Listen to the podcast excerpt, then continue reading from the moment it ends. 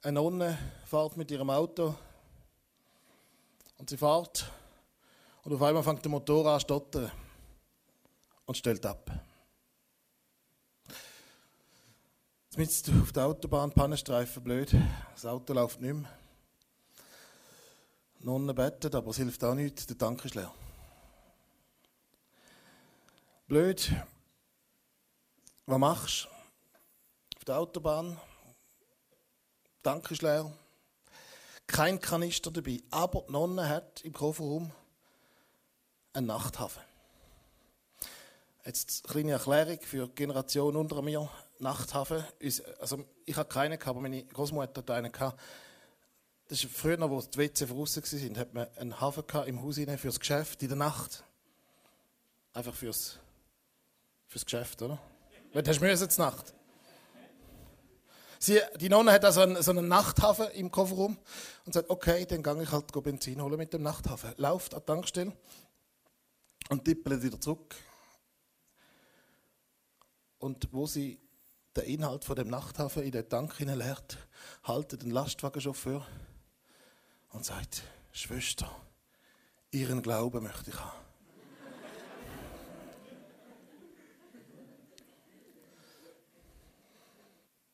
Ich habe äh, zwölf Jahre lang bei der SBB geschafft, auf der Bahnhof.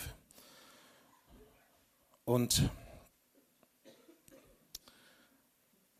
irgendein ist habe ich gewusst, Gott will etwas anderes mit mir. Ich habe zwölf Jahre lang Weichen gestellt und einmal hat Gott in meinem Leben Weichen gestellt. Und dann äh, theologische Ausbildung. Fünf Jahre lang mich damit beschäftigt, wer ist Gott, wie ist Gott, wie verkündigt man Gott und auch wie baut man Gemeinde, wie macht man es. Und nach fünf Jahren habe ich gemeint, jetzt kann ich es, jetzt habe ich es im Sack, jetzt habe ich, jetzt habe ich Munition. Und ich bin dann in Thurgau raus, das war fast ein bisschen meine Heimat, in meine erste Gemeinde. Und er gemeint, jetzt kommt der Jim und jetzt geht der Weckung los.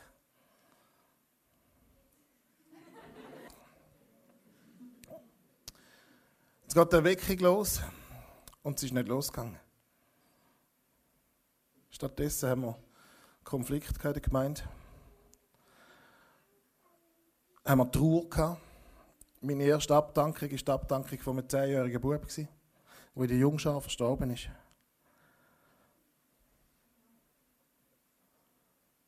Und das hat mich total in eine Glaubenskrise gestürzt. Nach einem Jahr Dienst. Nach einem Jahr Dienst ist es wie auf der Krippe gestanden. Ich bin am Sonntag vorne gestanden und habe nicht mehr gewusst, ob ich da glaube, was ich erzähle oder nicht.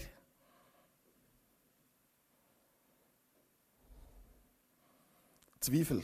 Ich bin seit 34 Jahren mit Jesus unterwegs, aber ich kenne auch Zweifel. Da war das Ganze wirklich eine, eine, eine Krise, gewesen, wo nur noch Zweifel da sind. Aber ich kenne es auch heute hin und wieder. Zweifel.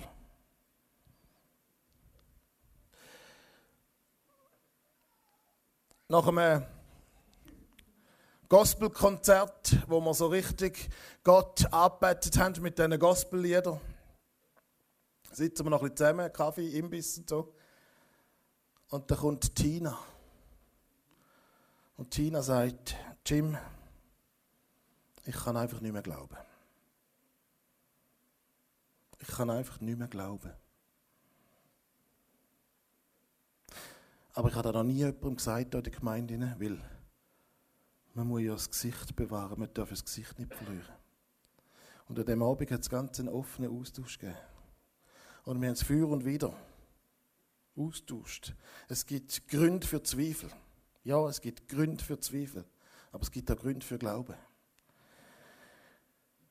Ich weiß nicht, wo Tina heute steht. Aber es war so ein ehrlicher Moment, wo jemand ganz ehrlich geworden ist und gesagt hat: Hey, es ist nicht alles einfach nur flutschig mit Jesus. Ich habe meine Zweifel. Schau in Matthäus 28. Da ist, äh, wird es berichtet, Jesus ist auferstanden. Und Jesus begegnet seinen Jüngern.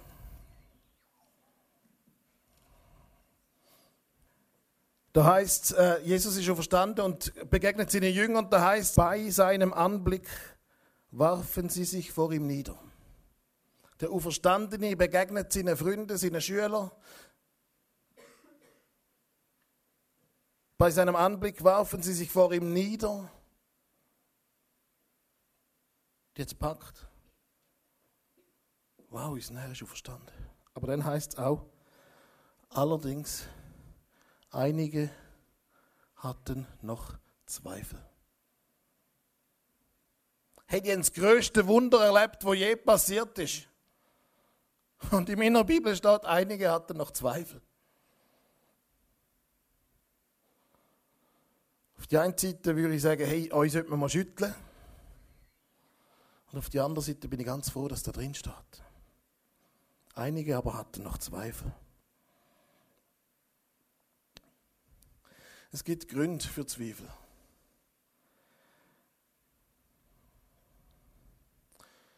Die Ungerechtigkeit auf der Welt.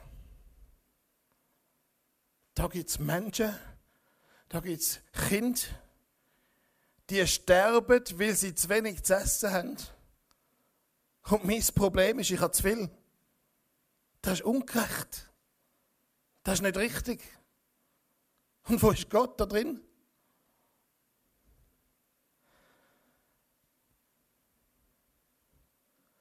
Da gibt es Menschen, denen mutet Gott ganz viel zu.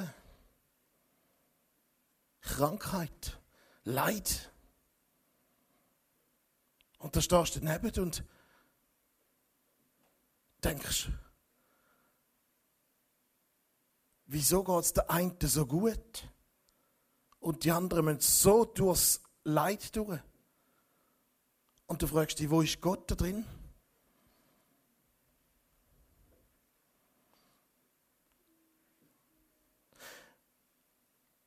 Und wir glauben doch an einen Gott, der Wunder tut.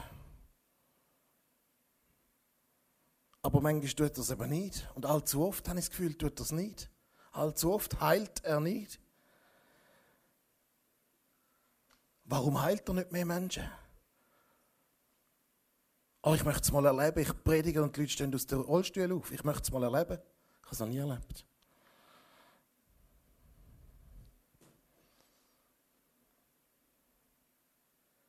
Es gibt Gründe für Zweifel.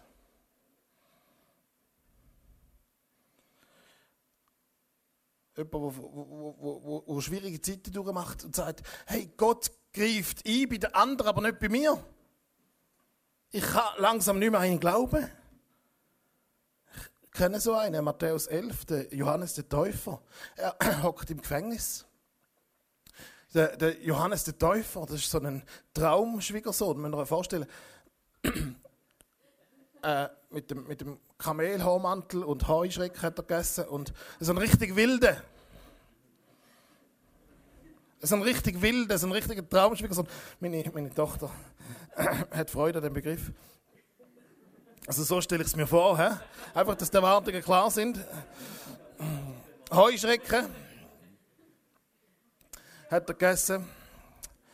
Und der Kämpfer, der, wahrscheinlich würde man sagen, das war ein Radikaler. Das ist so, das ist so ein Hardcore-Christ, oder?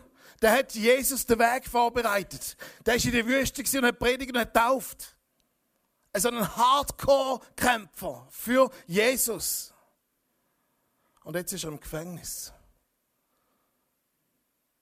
Und im Gefängnis schickt er Freunde zu Jesus, weil er oft mal verunsichert ist und sagt, bist es du wirklich der, der da soll kommen? Bist es du wirklich? Und Jesus schickt die Bote zurück und sagt, sag dem, was passiert. Es passieren Wunder. Blinde werden sehen, Lahme werden geheilt. Sag dem, was passiert. Und dann irgendwie noch so ein bisschen provokativer Satz. Selig sind die, glücklich sind die, wo nicht an mir irre werden. Also wir sind in einer Spannung, wir glauben an einen unsichtbaren Gott, wo wir nicht sehen.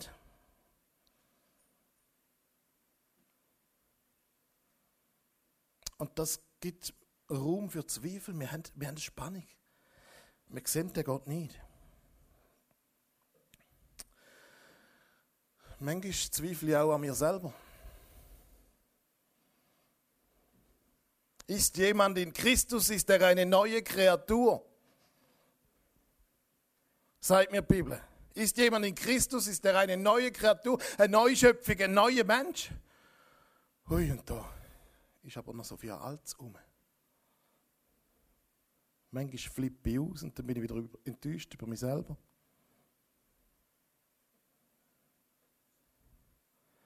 Ein sündloses Leben, weit davon entfernt.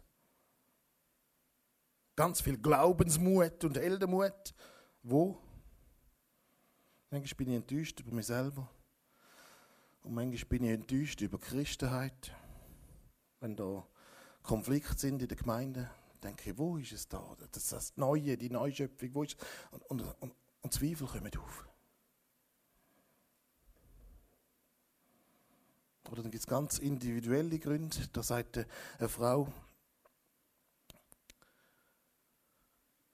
ich habe mich mit ihm schon x-mal verabredet, aber er kommt einfach nicht. Wenn ich mich mit einem Freund verabrede, wenn er einmal nicht kommt, dann ist er noch okay. Nein, ich bin schon enttäuscht, aber gehen wir drüber. Wenn er zweimal nicht kommt, dann ist es, also, dann ist, wenn er mich zweimal hängen lässt. Aber wenn er mich 34 Mal hängen lässt, dann zweifle ich an seiner Existenz. Und es gibt Menschen, die sagen, sie haben Begegnungen gesucht mit Gott, aber irgendwie existiert er überhaupt?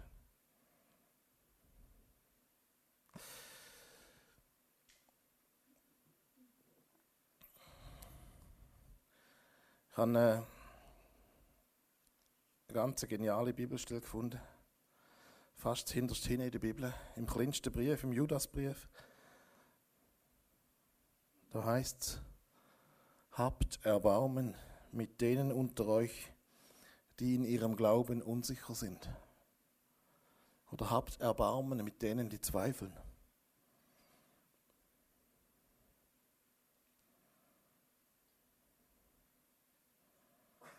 habt Erbarmen mit denen, die zweifeln. Und zwei Vers später heißt es, denn der Herr wird dich bewahren vor dem Straucheln. Du hast Glaubenszweifel, du weißt nicht mehr so recht.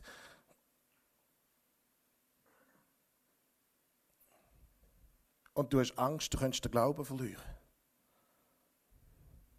Hey, es ist der Herr. Es ist der Herr, der dich bewahrt vor dem Straucheln.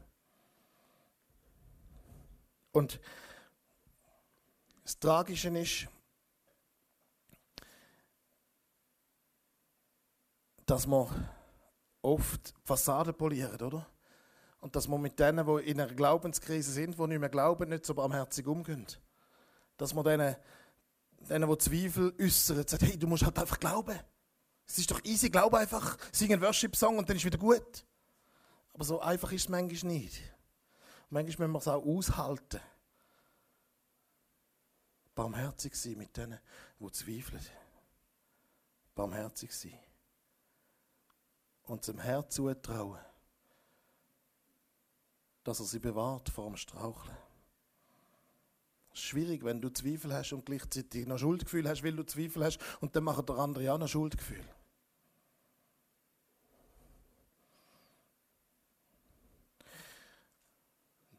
nach dem Vers muss ich sagen, habe ich kein schlechtes Gewissen, wenn ich zweifle. Obwohl ich Zweifel nicht gern. Ich hasse, ich hasse überhaupt nicht gern. Ich hasse sie. Weil sie verunsichern mich. Aber sie sind doch ab und zu da. Du musst keine Angst haben vor Zweifel. Weil Gott, Gott ist der, der dich bewahrt vor dem Straucheln. Judas 22, kannst du es lesen. Weißt du warum? Weil das Zweifeln gehört irgendwie zu uns Menschen dazu. Wenn du Christ bist, wenn du glaubst, dann zweifelst du manchmal, ob du wirklich aufs richtige Pferd gesetzt hast. Ob es den Gott echt wirklich gibt. Oder ob du da an einer Seife blattern nacheifer ist. Oder irgendwann mal platzt. Wenn du Christ bist, hast du ab und zu nicht Zweifel. Aber ich sage dir, der Atheist, der, der sagt, es gibt keinen Gott, der hat genauso Zweifel. Der hat manchmal den Zweifel, könnte es echt doch einen Gott geben? Ist echt da mit dem Gott gar nicht ein Seifenblatt, sondern ein Ei, wo ganz viele Versprechen drin sind, wo ganz viel Potenzial drin ist und wo, wenn ich dem absprich, das verpasse. Jeder hat Zweifel. Auch der Atheist.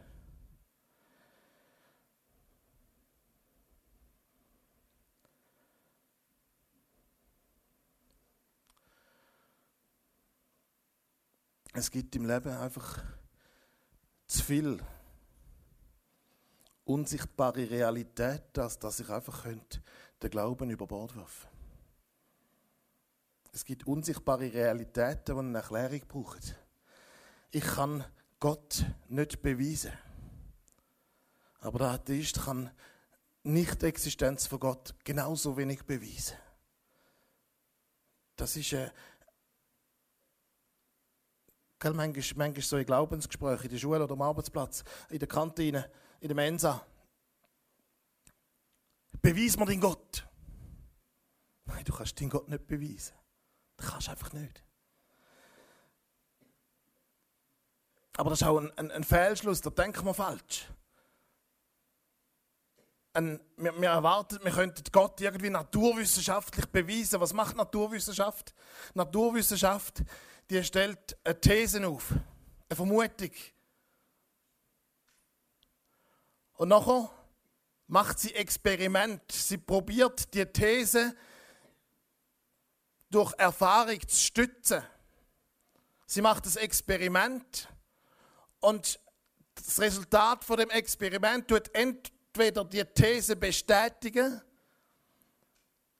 oder das Experiment sagt, die These ist nicht wahr. Also dann muss man die These verwerfen oder korrigieren. Und hat nachher eine Erkenntnis. Es ist ein Dreischritt. Eine These, Experiment, Erkenntnis. Und so meinen wir, wir äh, aufgeklärte Menschen, wir können auch mit Gott umgehen. These, Experiment, Erkenntnis. Kannst du vergessen. Kannst du vergessen. Warum? Beziehungsgeschichten kann man nicht naturwissenschaftlich beweisen. Und es geht um eine Beziehungsgeschichte. Der Gott will die Beziehung mit dir.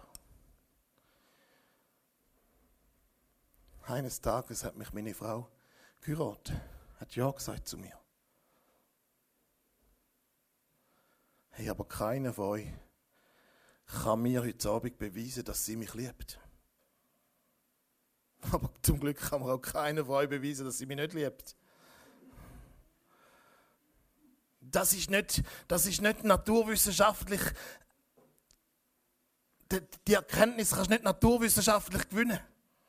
Die Erkenntnis kannst du nur gewinnen in einer Beziehung, indem du dich darauf einlässt. Und du wirst es erfahren, aber es ist ein riesiges Risiko. Da habe ich schlaflose Nächte vor meinem Hochzeit. Und ich gemerkt habe, was das für eine Tragweite ist, die Entscheidung. Ich da früher noch überlegen, aber es ist mir da so richtig bewusst worden.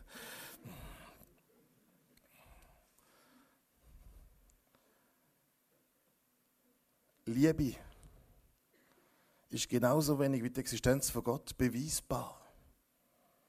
Oder dass ich glaube an Hoffnung. Ich glaube an Hoffnung. Aber wer kann Hoffnung beweisen? Niemand kann beweisen, dass es Hoffnung gibt. Oder ich glaube, dass das Leben da einen Sinn macht. Dass das Leben da einen Sinn hat. Und viele Menschen suchen nach dem Sinn. Hey, wenn alles Zufall wäre, es wäre irgendwie sinnlos. Ich wüsste nicht, woher es ist, ich wüsste nicht, wozu das ist und ich wüsste nicht, wo, wo es hingeht. Und ich wüsste nicht, für wer. Dass Menschen nach Sinn suchen in ihrem Leben, ist für mich äh, ein, ein, ein Indiz dafür, dass man immer geben und dass es junge Leute gibt, die ihr Leben fortwerfen, Suizid machen, weil sie meinen, das Leben hat keinen Sinn. Also Menschen suchen nach Sinn. Einer hat mal gesagt, die Existenz für Wasser, äh, oder wie jetzt, dass es Wasser gibt, zeigt, dass der Mensch Durst hat. Dass es einen Sinn im Leben gibt, zeigt die Tatsache, dass der Mensch nach Sinn fragt. Und da könnte man weiter sagen, dass es Gott gibt, zeigt die Tatsache, dass auf der ganzen Welt Menschen nach, nach, nach einer Gottheit fragen, nach einer Gottheit suchen. Es gibt, auf, kannst auf dem ganzen Globus schauen, es gibt, es gibt Völker, es gibt Gegenden, da gibt es keine Schule und da gibt es kein Migros und kein Coop und, und, und, und, und kein McDonalds. Aber es gibt eine Arbeitungsstätte, irgendwie eine, eine Kultstätte, wo, wo man Gott sucht. Dass der Mensch nach Gott fragt, ist irgendwie ein Indiz, dass es Gott gibt. Schau, es gibt legitime Zweifel und es gibt tödliche Zweifel.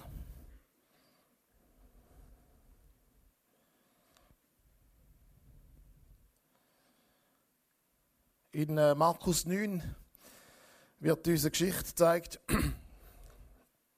Da ist ein junger Mann, von dem heißt, dass er besessen war. Irgendwie krank besetzt von einem Dämon. Und Jesus begegnet der Familie.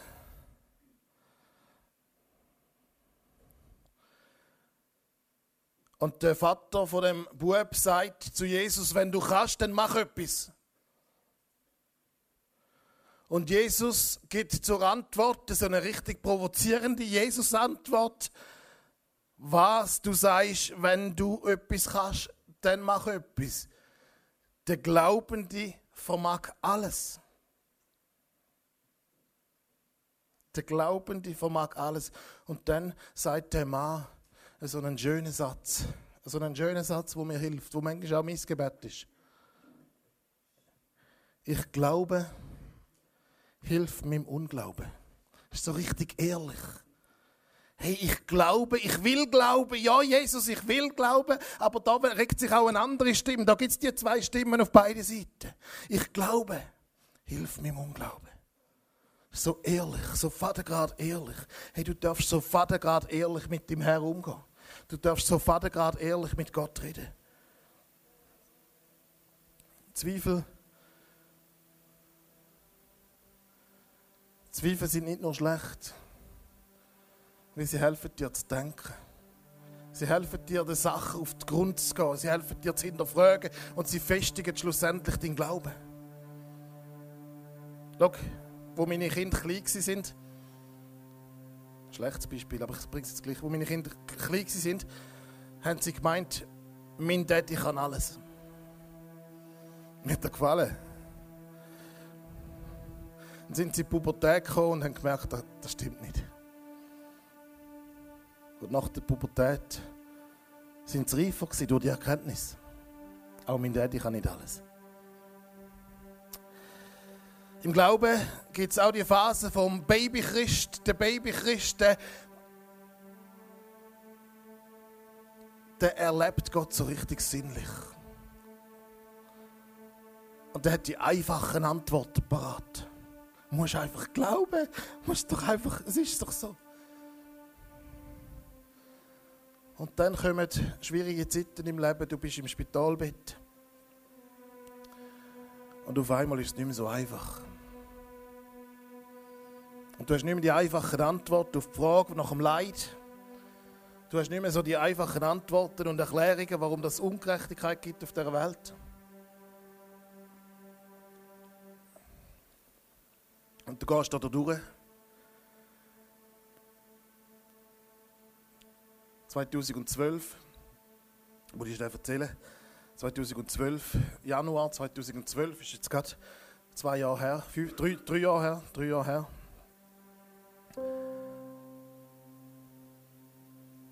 Ich hatte eine blöde Verkältung. Den Husten nicht mehr weggebracht. Nach zwei Wochen hat meine Frau gesagt, so, jetzt gehst du mal zum Doktor. Da bin ich zum Doktor. Der Doktor hat gesagt, da hat äh, geschwulst. Ich sehe da geschwulst. Äh, die Schilddrüse ist geschwollen. Sofort zum Spezialist. Der Spezialist hat gesagt, machen Sie sich keine Sorgen, Herr Bühler. das müssen wir operieren, aber in eins von vier, es ist nur in eins von 4000 Fällen ist es bösartig. Sofort operiert worden und es ist bösartig. Bingo.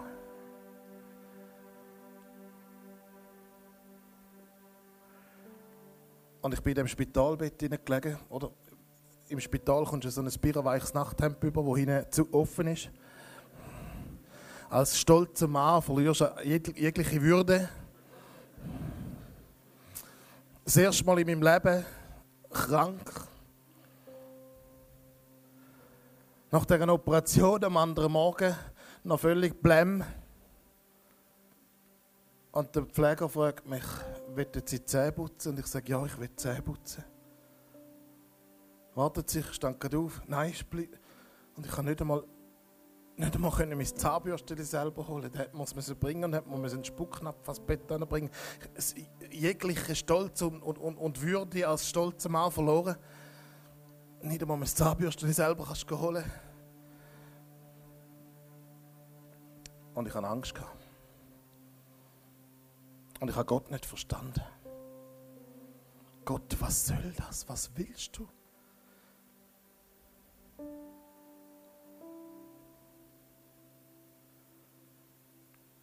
Ich habe Angst was passiert mit mir, was passiert mit meiner Familie. Krebs, das heisst, äh, hat für mich geheißen, ja, das ist schlimm. Mehr habe ich nicht gewusst. Das ist schlimm und bei, bei jemandem einem führt es zum Tod. Und äh, ich wollte noch nicht gehen.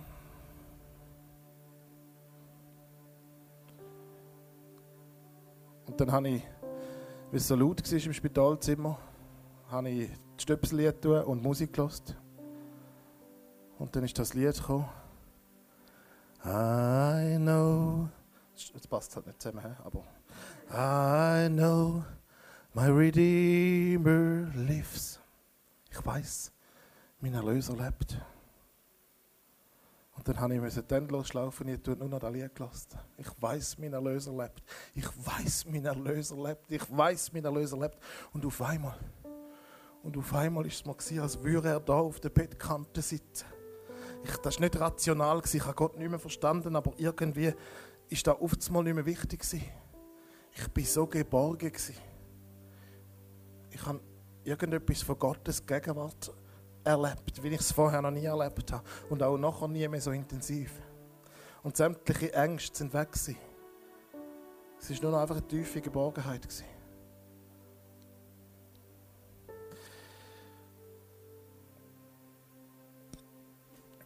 Es gibt, es gibt Zweifel, die sind legitim, aber es gibt auch einen tödlichen Zweifel. Jakobus 1,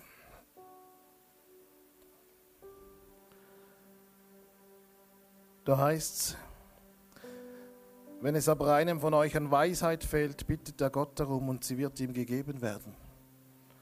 Denn Gott gibt allen gern und macht dem, der ihn bittet, keine Vorhaltungen. Wenn es da Weisheit fehlt, dann bett.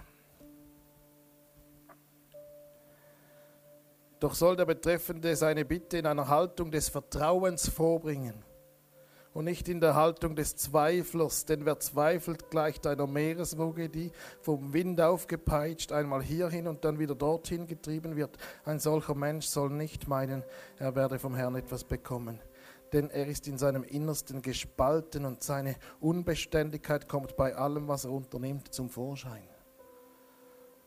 Das, es gibt auch Christen, wo so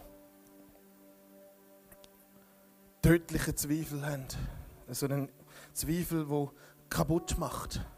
Ich bekenne mich zu Jesus, ich bin Christ, ich sage, ich bin Christ, aber ich erwarte gar nichts mehr von ihm. Ich erwarte nichts mehr von Jesus. Das ist das, was Jakobus sagt. Betten, aber gar nicht erwarten. Das ist so ein unehrlicher Zweifel. Glauben bekennen, aber von Gott nichts erwarten. Wahre Glauben wahrer Glaube denkt über die göttlichen Zusagen nach. Die Frage ist, konzentrierst du dich auf deine Zweifel oder konzentrierst du dich auf das, was Gott dir sagt? Und das ist, das ist ein Liebesbrief. Ganz viel Zusagen von Gott an dich, die er ernst meint. Wie gehst du mit Zweifel um? Manchmal habe ich Zweifel und dann denke ich, Scheibe, am Sonntag muss ich wieder predigen.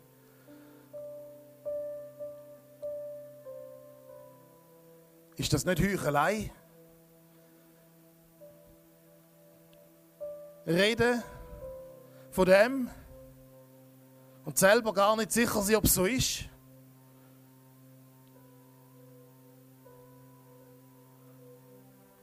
Aber die Bibel sagt, die Wahrheit macht frei. Ich habe nie gelesen, dass es heißt, meine Überzeugung macht frei. Meine Unerschrockenheit, meine Standfestigkeit macht andere frei. Nein, es heißt, die Wahrheit macht frei. Also habe ich gar, angefangen, gar nicht mehr so fest zu schauen auf meine Befindlichkeit. Und ich bin einfach in dem Dienst und ich sage, ich mache den Dienst. Ob ich es gerade so spüre mit Überzeugung oder ob ich es gerade ein bisschen schwierig finde. Ob die Umstände gerade super Halleluja-mäßig sind oder ob die Umstände sind, du, ich verstehe Gott nicht so ganz. Ich tue den Dienst. Weil die Wahrheit macht Menschen frei. Und es ist dann sehr glaubensstärkend, wenn du, wenn du predigst, wenn du die Wahrheit verkündigst Bedingung ist natürlich, dass es die Wahrheit ist und es etwas auslöst bei Menschen. Menschen frei werden, Menschen sich Jesus zuwenden. Hey, das ist nicht meine Kraft. Das hilft mir im Zweifel. Hey, wenn du zweifelst, ist es für Gott kein Hindernis, dich trotzdem zu brauchen. Zweifel hindert dich nicht, von Gott gebraucht zu werden der Vers, den ich am Anfang gelesen habe, Matthäus 28, wo Jesus, der Auferstandene, seinen Jüngern begegnet, sind einige abgeknündelt und andere haben noch zweifelt. Und im nächsten Satz sagt Jesus zu allen, zu beiden Gruppen, zu denen, die abgeknündelt sind vor ihm und zu denen, die zweifelt haben. Mir ist gegeben alle Macht im Himmel und auf Erden. Er hat alle Macht. Und dann gibt er eine, wahnsinnige Beauftragung. Darum, nicht weil du so super fromm bist und so super überzeugt bist, sondern weil er so viel Macht hat. Weil ihm alle Macht ist im Himmel und auf Erden. Darum geht hin in alle Welt. Macht alle zu Jüngern. Lehren sie alles halten. Das Wort alle kommt da ganz viel vor, oder? Alle, alles. Das ist eine riesige Schuhnummer, der Auftrag. Aber der Auftrag hat er gesagt, auch zu solchen, die Zweifel haben. Hey, wenn du zweifelst, es ist kein, kein Hindernis, dass Gott dich brauchen kann. Bleib in seinem Dienst. Gib dich gleich rein in die Gemeinschaft, in die Aufgaben, wo, wo du drin stehst. Und gerade dort wirst du Gott können erleben wenn die Wahrheit andere frei macht. Vor ein paar Jahren ist in einer befreundeten Familie, das ist einer meiner besten Freunde, der zweijährige Bub vom Bauernhof unter den Traktor gekommen. Hey, das hat uns das Herz zerrissen und wir haben Gott nicht mehr verstanden und wir haben geschrauen zu Gott und geklagt zu Gott. Aber dann habe ich einen Tag nach, dem, nach der Beerdigung habe ich mit dem Dani einen Spaziergang gemacht und habe gesagt, Dani, wie geht es weiter in deinem Leben? Ich hätte alles Verständnis, wenn jetzt Gott wirst über Bord werfen Wie geht es weiter? Wie, wie, wie, was macht das Ereignis, wo dich so erschüttert? Was macht das Ereignis mit deiner Beziehung zu Gott? Und er ist ganz ein analytischer Denker. Ein Denker. Da gibt's.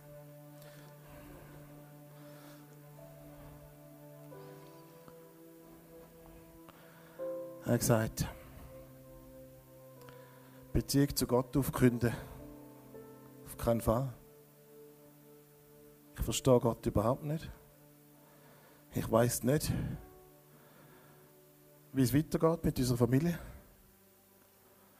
Aber ich bin jetzt so manches Jahr mit Gott unterwegs und ich habe so gut erfahren.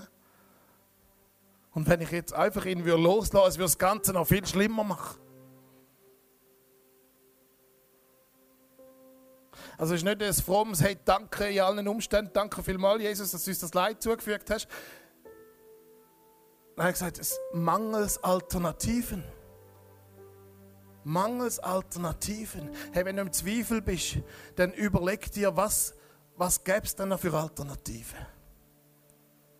Hey, du kannst in dieser Welt herumschauen. Du kannst in dieser Welt herumschauen. Es gibt nicht viele Alternativen. Wer bietet dir Sinn an? Wer bietet dir Identität an? Hey, wer vor Gott knündelt, der kann aufrecht vor Menschen stehen, weil er weiß, wer er ist. Wer bietet dir ewiges Leben an? Eine Zuversicht, eine Hoffnung über den Tod raus? Es gibt nicht viele Alternativen. Es gibt keine Alternative. Jesus hat zumutende Sachen gesagt. Ganz viele Menschen haben sich abgewendet von ihm und dann hat er seine Jünger gefragt, und ihr, geht ihr jetzt auch? Und da sagt der eine, wohin sollten wir gehen? Du hast Worte des ewigen Lebens. Es gibt keine Alternative. Es gibt keine Alternative. Hey, aber in dem Zweifel bist ehrlich bist ehrlich, du musst nicht frommer tun, als bist. Jesus möchte, dass du ehrlich bist. Und da, ich habe auch schon Spaziergänge gemacht im Wald und habe ihm meine Zweifel gesagt. Und ich habe geschumpfen mit ihm und habe gesagt, dass ich ihn nicht verstand. Dürfen wir da? In den Psalmen wird auch geklagt. Ich glaube, er hat mehr Interesse an deiner Ehrlichkeit, als wenn du irgendetwas aufsetzt. Er möchte dein Herz, er möchte dein Herz sehen. Und wenn dein Herz halt einmal voller Zweifel ist, dann schütze bei ihm aus. Ganz ehrlich. Sag ihm deine Zweifel, sag ihm deinen Unglauben. Ehrliche Menschen will Gott, nicht fromme Heuchler.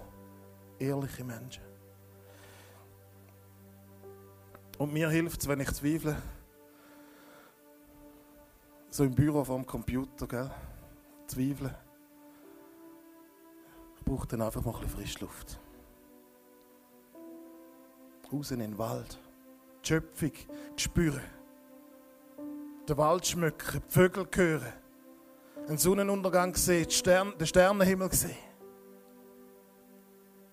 Die Schöpfung weist auf den Schöpfer.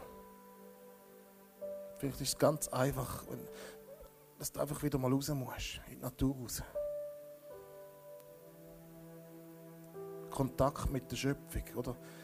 Gott hat bei der Schöpfung die ersten Menschen in den Garten gestellt und nicht in ein Büro.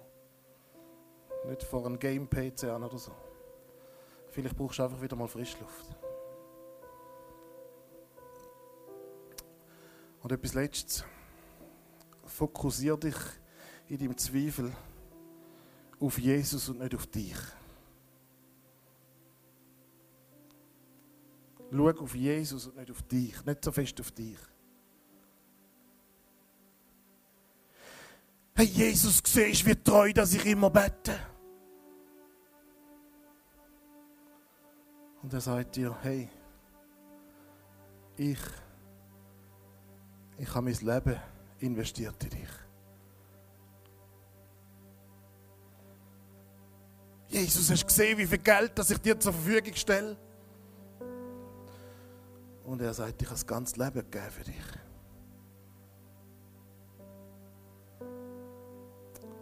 Siehst, wie treu, dass ich immer in die Kirche gehe. Und er sagt, ich habe die Herrlichkeit beim Vater verloren. Und bin Mensch geworden, bin auf die Erde gekommen. Bin mir nicht schade dafür. Weil du es mir wert bist.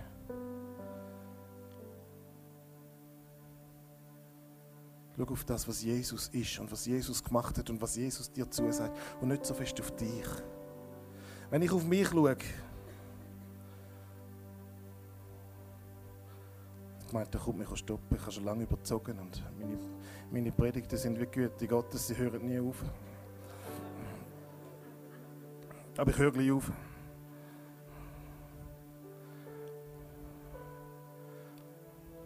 Wenn ich auf mich schaue, dann ist der Zweifel vorprogrammiert, weil ich bin nicht so, nicht so stabil, ich bin nicht so standfest. Und ich kann doch nicht... Schau auf Jesus. Schau auf das, was er gemacht hat. Er ist der Grund von deiner Identität. Du bist ein Kind Gottes, nicht weil du so gut bist, nicht weil du so schön bist, nicht weil du so gern und so fließig in die Kirche gehst. Du bist ein Kind Gottes, weil er für dich gestorben ist. Weil er sich hergegeben für dich, weil er dich gerufen hat. Weil er Ja gesagt hat zu dir, schon lange bevor du Ja gesagt hast zu ihm. Schau auf ihn. Schau auf das, was er gemacht hat. Werden äh, jetzt dann nochmal eine Lobpreiszeit eine Worship-Zeit. Es geht nochmal ab da. Ich freue mich drauf. Und gleichzeitig ist es Segnungsteam parat, das Gebetsteam. Und wenn du Zweifel hast, vielleicht ist es auch einfach daran, dass du zu denen gehst, zu diesen liebenswürdigen, vertrauenswürdigen Leuten. Und sagst, hey, ich habe Zweifel. Sprich mir doch einfach etwas zu von Jesus. Sprich mir doch einfach etwas ins Leben hinein von Jesus, das mich ermutigt. Vielleicht bist du ein Skeptiker, der gesagt hat, ich habe noch gar nie mit, ich habe mich noch gar nie auf Jesus einlassen. Ich habe immer auf die Stand angeschaut, bin da ins Stand-up gekommen. Aber ich habe immer gute Argumente gehabt, um nicht zu näher. Das Leid auf dieser Welt ist ein gutes Argument, ein Schutzargument, um es nicht zu persönlich werden zu lassen, komm mir nicht zu nahe, Jesus. Oder jetzt, was gerade abgeht auf der Welt, gell? ist ein super Argument, wenn du kannst sagen, Religion macht sowieso bloß aggressiv. Alle Religionen. Willst du nicht mein Bruder sein, hau ich dir den Schädel ein. Und das ist ein wunderbares Argument, um Jesus auf die Stand zu lassen.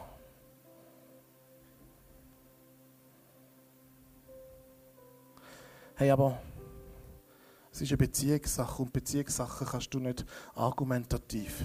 Du musst nachdenken, du musst es prüfen. Auch wenn du dich auf eine Partnerwahl einlässt, aber das ist ein anderes Thema. Du musst nachdenken, oder?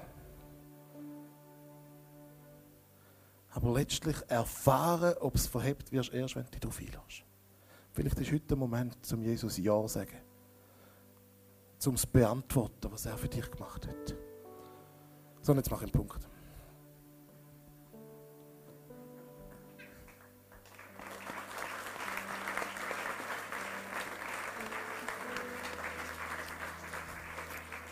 Ich möchte gerade noch beten. Jesus, ich danke dir, dass du den Weg gegangen bist am Kreuz. Herr, dass du uns so lieb hast, dass du den Weg auf dich genommen hast, dass wir deine Kinder sein dürfen. Und Jesus, ich danke dir für deine Liebe, für jedes Einzelne hier innen, für die Welt. Jesus, wir müssen nichts leisten, wir müssen nichts machen. Auch wenn wir zweifeln, du hast uns einfach lieb. Und danke, Jesus, mach deine Wahrheit frei. Und danke, Jesus, dürfen wir einfach immer wieder die Zweifel dir ans Kreuz bringen. Und danke, Herr, dass du einfach, einfach auch in unseren Herzen einfach Freiheit schenken Danke, Herr. Amen.